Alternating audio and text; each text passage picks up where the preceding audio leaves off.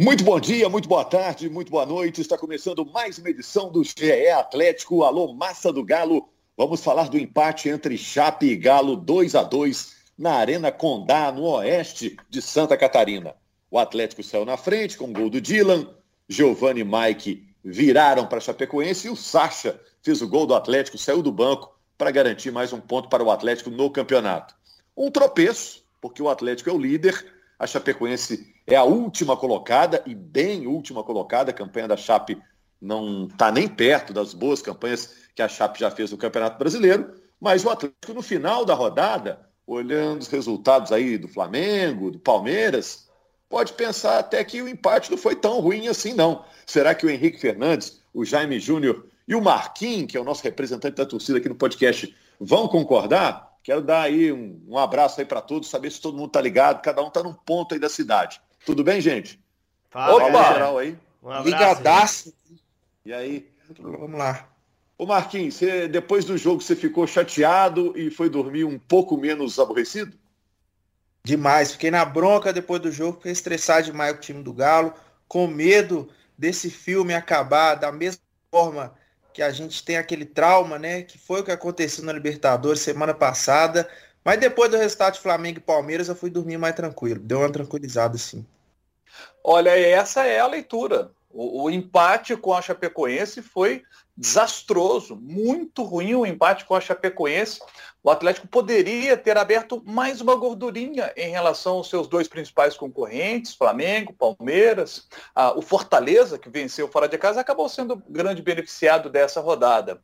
Mas quando termina o jogo do Flamengo e o Flamengo empatou, termina o jogo do Palmeiras e ele perde para o América. Então esses resultados amenizaram o tropeço do Galo. Mas eu tenho certeza que o que está chateando o torcedor do Atlético nesse momento foi ter visto um jogo em que o Atlético teve menos energia do que a Chape durante grande parte da partida, primeiro tempo especialmente. É, era um jogo que a gente imaginava o Atlético, poxa, você não pode, você tem que mesmo empatar na energia com a Chape mas perder na energia, na competitividade, tenho certeza que deixou o torcedor do Galo chateado, o técnico Cuca muito chateado também. Mas, apesar disso, né, a gente vai falar muito do jogo, no segundo tempo o time melhora e essa energia melhora também. Esse empate no frigir dos ovos, né, nós temos agora qual é a realidade? Nós temos menos uma rodada para ser disputada no campeonato, a distância para o Flamengo segue a mesma e a do Palmeiras aumentou um pontinho. Então, apesar de tudo que eu disse aqui, a rodada ainda foi boa para o Galo. Se é, isso o... não for sorte de campeão, não sei o que é mais, viu, Jaime? Porque você perder é. para o lanterna do jeito que. Aliás, perder não, para você ver, que eu tô até falando que perdeu, né? De tanto que foi o sentimento de derrota. Empatar com o lanterna do jeito que empatou e ainda sair na vantagem e te falar, se não for sorte de campeão, não sei não. É, o Marquinhos citou num detalhe aí bem interessante, né? Essa expressão, sorte de campeão.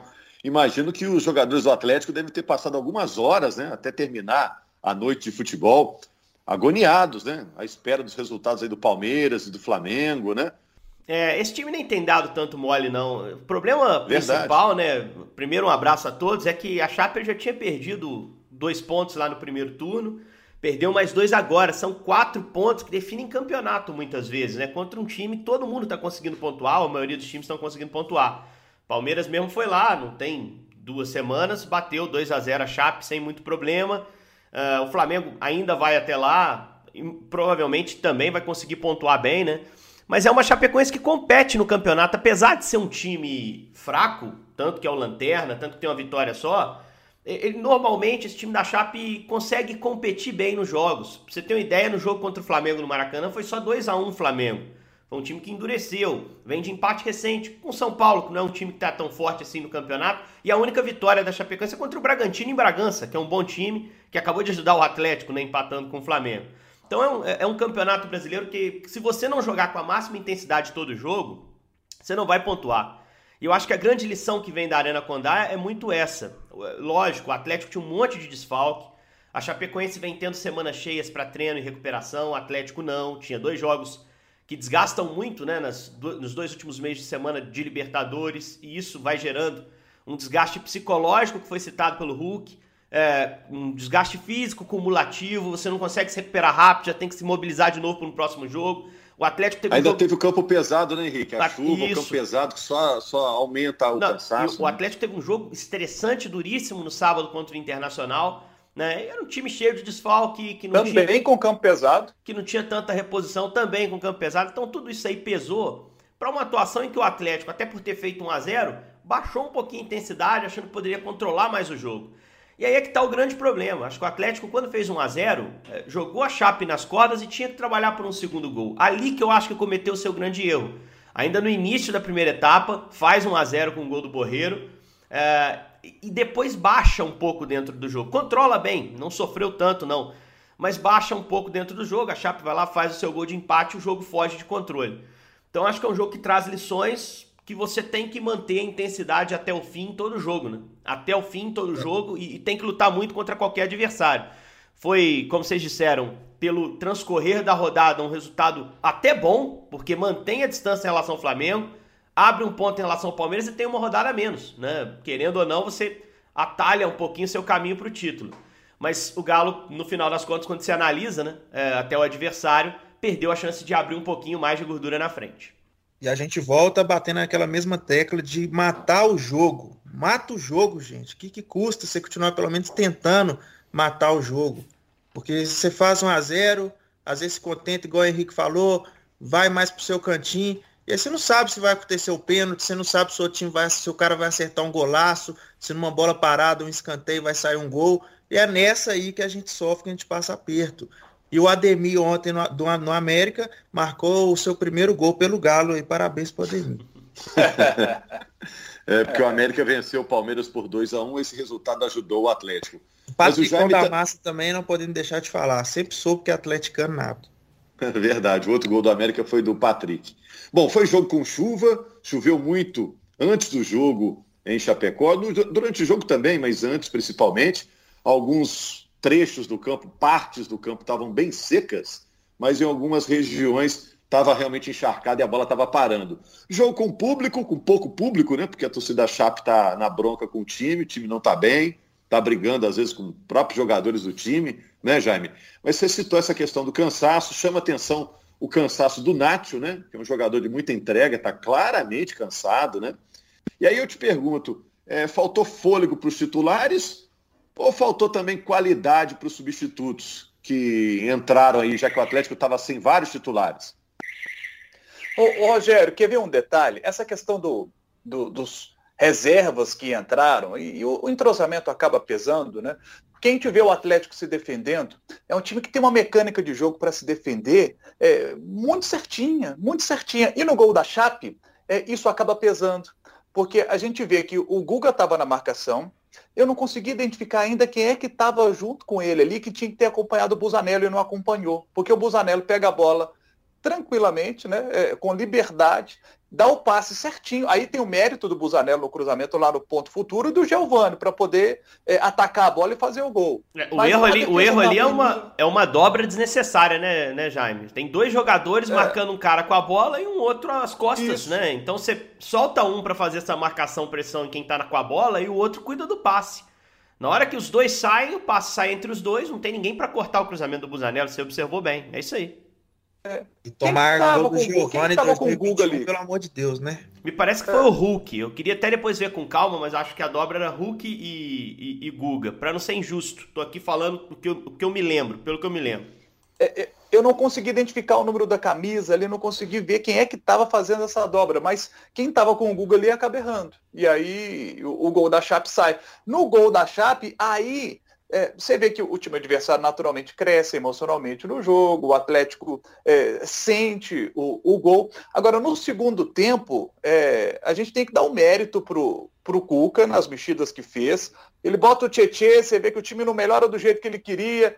E aí uma situação que ele disse na coletiva que treinou durante esse período, é, não sei se durante a semana, mas, mas já treinou, que é a questão do Ala entrar é, para a defesa, né? Ele, ele tira o, o, Igor Rabelo, bota o Sacha e põe o Alan para jogar ao lado do Nathan Silva como zagueiro. Ele queria melhorar essa saída é, lá de trás. Depois ele ainda coloca o Caleb para jogar de ala pela esquerda no lugar do Dodô.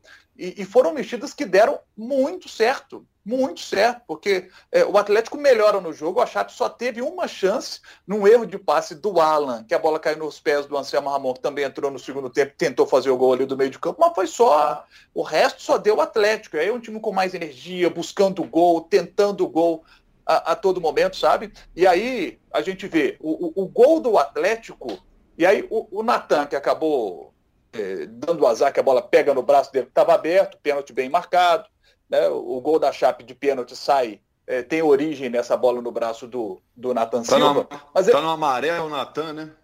Tá, tá numa... Mas ele teve o mérito dele roubar a bola é ele quem rouba a bola é, no, no, no, gol de empate do Galo. A bola chega até o Caleb e ele faz o cruzamento perfeito. E aí o posicionamento do Sacha entre os zagueiros, tudo certinho. E ali o Atlético consegue, consegue fazer o, o, o seu gol. Mas é, Ô, o, o Dodô teve aquela só, bola do Keiler também, defesa fantástica, né? E só para não faltar informação, você falou do cruzamento do Busanello, eram Guga e Hulk que estavam na marcação. Estava é, olhando aqui. Era o Hulk tô, com a memória boa, é, tô com a memória boa, era o Hulk é. mesmo. Enfim, é, assim. Eu só... nem quero lembrar, gente. Se puder não lembrar desse gol aí, por gentileza, já comentamos, bola para frente. Não, e é, é, um gol, é um gol bobo, né? E um gol que, que foi resolvido lá com o VAR, né? Ainda bem que conseguiram resolver, porque a gente torce sempre pelo resultado justo. É, eu, uma, vou fazer uma crítica aqui ao Hulk. A gente falou do Nacho, da, da questão física dele. Achei o Hulk individualista demais nesse jogo. Eu acho não, Hulk... arrumar uma bola só para ele, gente. Não, não tá, Marquinhos. É, uma assim, bola pro Hulk e deixar para ele. É, foi uma sensação que eu tive, assim, mais do que o normal. É, o Hulk, ele, ele talvez entre em campo pensando que, por ser um jogador de maior prestígio e pelo campeonato que tá fazendo, ele acho que ele entra em campo pensando, poxa, eu sou o cara que tenho que resolver esses jogos difíceis. E muitas vezes ele é. Ele acabou de resolver no Mineirão o jogo contra o Internacional. O gol é do Keno, mas a jogada é dele. Ele constrói, ele finta o Dourado. A iniciativa é dele. Ele tem que ter a, a serenidade, o Cuca falou sobre isso na coletiva, de entender que ele é um jogador muito visado no Atlético. E que em alguns jogos ele não vai conseguir dar o que, o que ele pretende dar, que é a resolução das partidas. Então eu acho que eh, isso é algo que tem que ser trabalhado pelo Hulk mentalmente, que é um jogador experiente, tem que ter essa leitura. E tem que ser orientado também pelo Cuca. Como o Cuca disse, a gente tem que ter repertório, tem que arrumar um plano B. Tem jogo que o Hulk vai estar tá bem marcado, o adversário vai, às vezes, destacar dois jogadores ali para estar tá por perto. E o Hulk tem que ter a leitura de que não é o dia dele. Ah, ele sempre vai confiar que em uma jogada ele consegue o que ele precisa, né? Mas ontem não estava com essa cara, assim. Ontem eh, o campo pesado, a dificuldade é, para conduzir a bola, né? Que é algo que o Hulk gosta de fazer. O adversário muito focado em neutralizá-lo. A bola do jogo cai no pé dele, né, gente? Mas é uma bola que ele chega já cansado, porque várias vezes tentou esse, esse tiro, né? Esse arranque, e que cai na perna direita. Por isso talvez ele não tenha aproveitado. Mas eu acho que é, o Hulk também tem que fazer essa autoanálise do jogo dele. Não é uma crítica, ele segue sendo o jogador mais importante do Atlético para mim. Não é uma crítica destrutiva, não acho que o Hulk tem que perder espaço no time. Claro, claro que não. Mas eu acho que é algo que, que ele tem que olhar para os próximos jogos, porque se eu vou enfrentar o Atlético, Rogério, eu boto alguém colado no Hulk, dois talvez. O Hulk não pode ter espaço para respirar, não pode ter tempo. E ele tem que Coitado saber lidar com isso. Cara. Coitado desse cara que você vai escalar para marcar o Hulk. É, tem que ser forte isso aí, né? E contra o Palmeiras e contra a Chapecoense, que são times verdes aí, que eu achei que o Hulk ia se camuflar e, sai, e se sai ah. bem na defesa. Ele dá esses moles, né? Mas, mas, mas sabe... Potencial. Ele e o Nacho, né? Ele e o Nath é a, é a, dupla ali decisiva da frente que está devendo, que eu estou esperando já eles, eles acordarem, passou da hora. Ô, ô Marquinhos, mas você não está sendo resultadista, não, Marquinhos? Até outro dia a gente estava elogiando o Hulk por tudo, gols, assistências e tudo ah, mais, um que ninguém derruba o Hulk. É, você não está sendo resultadista, não, Marquinhos? Não, já tem um tempinho, acho que não é de hoje não, viu, Rogério? Que ele, ele, ele tenta aquelas jogadas e não dá muito certo, e aí tenta resolver e passa muito por isso que o Henrique falou, por ser estrela do time, por ser o cara. Então, assim, a gente entende, mas tem que cobrar também, não pode passar batido, porque é o Hulk. E é geral, o funcionamento geral do time deu uma caída, né? Se for olhar, a gente tá falando Nath Hulk, o Keno também teve uma ótima chance de consolidação, veio com moral, setinha para cima, entrou bem no jogo contra o Inter. Fez um jogo apagadíssimo, Keno. Foi muito mal o Keno no jogo. Né? É, e os times vêm mais com medo também, mais fechadinho, a gente entende que falta repertório, o time não treina, né? Porque não tem tempo. A gente entende tudo isso, mas a gente faz nosso papel, que é cobrar, eu pelo menos como torcedor. Ô Jaime, olha só. a atuação do time em Chapecó preocupa os dois próximos jogos, que são jogos em casa contra Ceará e Santos. Por que eu estou citando esses dois? Porque são jogos que o Atlético contará ainda é, com desfalques importantes, né? jogadores das seleções, né? Fora os machucados, que alguns não voltam é, brevemente. Né? É, eu acho que essa é a grande questão, né? os jogadores que estão fora. E aí existe a expectativa de que dois desses atletas possam voltar nesse jogo contra o Ceará. O Diego Costa está fazendo trabalhos alternando campo e academia e pode ser que ele volte nesse jogo contra o Ceará. Seria importantíssimo a, a volta dele. E há uma tendência de que o Savarino volte também nesse jogo contra o Ceará. Ele não foi para Chapecó, porque todos sabem, a gente falava daquela expectativa de recuperação em quatro semanas da lesão que ele teve, e o Savarino voltou em, em pouco menos de três semanas. Uma recuperação extraordinária. Mérito do departamento médico e dele próprio, dedicação para conseguir essa recuperação rápida. E é um jogador mais jovem, tem 24 anos. Então isso favorece também para se recuperar mais rapidamente. Então ele joga 15 minutos contra o Palmeiras, joga 30 minutos contra o Internacional, e aí tem aquele desgaste, aquele cuidado também, porque ele vem de lesão. Aprimora a parte física agora no meio dessa semana para esses jogos em casa que o Atlético terá. Se o Atlético tiver Savarino e Diego Costa para esses jogos, já melhora bem, já melhora bastante e parece ser a tendência, não é ainda uma informação, né, mas parece ser a, a tendência de que eles possam jogar esses dois jogos contra Ceará e Santos. Ceará, pior visitante, Santos, segundo pior visitante. São dois jogos para o Galo fazer os seis pontos. É, e o, o Ceará já esteve em situação melhor na tabela, né? Caiu um pouquinho, né? Caiu um pouquinho. É, mas, mas vem de um resultado muito, muito bom contra o Internacional, assim. O Inter tá embalado. A gente vinha falando isso antes do jogo contra o Atlético, né? Ah, foi um 0x0 em casa. Poxa, acho que tem que o Inter ganhar o jogo do Ceará, assim. Porque é um time que não é tão competitivo quanto o do Guto no ano passado. O Guto até saiu, tá o Thiago Nunes lá como treinador. Mas o Ceará não perdeu. O Ceará é um time que tá ali de meio de tabela. Nesse retorno tem uma campanha até boa. Então, adversário perigoso. Time por time é melhor que a Chape. Não tenho dúvida disso. Time por time é ah, é melhor tô... que a Chape, né? Tô voltando com aquela minha teoria lá do início, vocês lembram? Estou preferindo pegar os times lá de cima. Então, se o Ceará tiver numa situação boa, melhor. Que a gente achou que ia ter uma sequência boa. Chapecoense, Ceará, Santos. Ah, para fazer nove pontos, que não sei o que, não tem conversa. O Galo vai de novo. Ô, Galo, pelo amor de Deus, não faz sábado, não. Que a gente não tá é. podendo brincar, não. Mas oh, o aliás... Ceará, o Ceará é um time que em casa ele é forte. Ele tem somado os pontos dele em casa, tem sido um bom mandante nesse Campeonato Brasileiro. Fora de casa, não. Então o Atlético vai enfrentar um time que não tem desempenhado bem fora de casa e não pode vacilar. Não pode Mais vacilar difícil, contra os... já, mas a gente já passou, que era o Inter sábado, jogo dificílimo. Sim. Ali eu falo, vou, vou ser sincero, eu tava esperando um empatezinho ou uma derrota, eu ia até entender. Mas, e a gente passou 1 a 0 goleada. E aí contra a Chape dão essa, essa bobeada, mas sábado tamo lá, com a massa. Uhum. Bom, sábado. De novo. Os, só fazer um lembrete aqui, Jaime, porque é importante. O jogo é sábado, quatro e meia. E a Globo, em Minas Gerais, vai mostrar o jogo, hein? Horário diferente do futebol da Globo nesse fim de semana, porque tem a seleção no domingo, né? Então, no sábado, quatro e meia, tem Atlético e Ceará, dois alvinegros se enfrentando e a Globo mostrando. Então, vamos divulgar essa informação para todo mundo aí, porque tem jogo na Globo no sábado, 4 e com o Marquinhos como atração lá na torcida, né? O Marquinhos será ah. parte do cenário. é, fala pro pessoal virar a câmera lá para mim lá, Rogério. Falou, Marquinhos. Dá, dá, bonito aí na transmissão, né? Dá um tchauzinho pra gente para subir a audiência lá, porque o Marquinhos é, é o cara aí. Diga, já. E, e, aí, nesse jogo, é importante o Hulk, por exemplo, saber que quando ele pegar aquela bola no meio de campo, como ele fez várias vezes nessa temporada, e partir para a arrancada, para arrastar e, e, chegar lá na frente para dar o passo final, ninguém está deixando mais. Ninguém, todo mundo já sacou isso. E aí, o que, que vai acontecer? Falta no Hulk, porque tentar ir, ir levando até lá na frente, todo mundo percebeu que o Hulk é mais forte que qualquer um ali e vai arrastar. O que o pessoal está fazendo? Está fazendo a falta. Tem que ter um plano B. Às vezes vai ser melhor para o Hulk, em vez de tentar arrastar, porque ele sabe que vai tomar a falta agora, já tenta o passe. O Atlético precisa criar uma alternativa. Essa bola tem que sair do Hulk e ir para outro jogador para que ele possa levar essa bola até a frente, né? Porque o adversário está fazendo isso muito. Fica lá atrás, né? Fica lá atrás. O, é o Atlético que tem a oportunidade de um contra-ataque, eles estão matando com falta. E outra coisa, todo mundo sabe que o Hulk, a perna canhota do Hulk é muito forte. Não estão marcando a perna canhota do Hulk. Então, assim, é, as alternativas precisam ser trabalhadas. O Cuca tem conversado isso com, com o Hulk.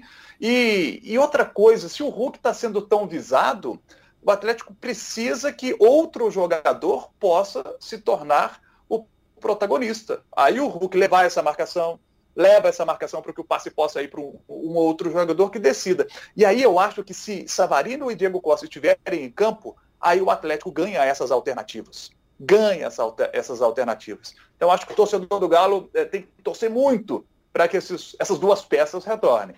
É, e quem retorna também é o Zarate, né? Cumpriu suspensão, volta no próximo jogo. Valeu então, Jaime, Henrique, Marquinho, obrigado a você, torcedor do Galo, massa do Galo. Tem encontro marcado com o GE Atlético aqui na segunda-feira, para a gente repercutir o jogo entre Atlético e Ceará. O Atlético segue líder, com folga, com gordura na parte de cima dela. Grande abraço, gente.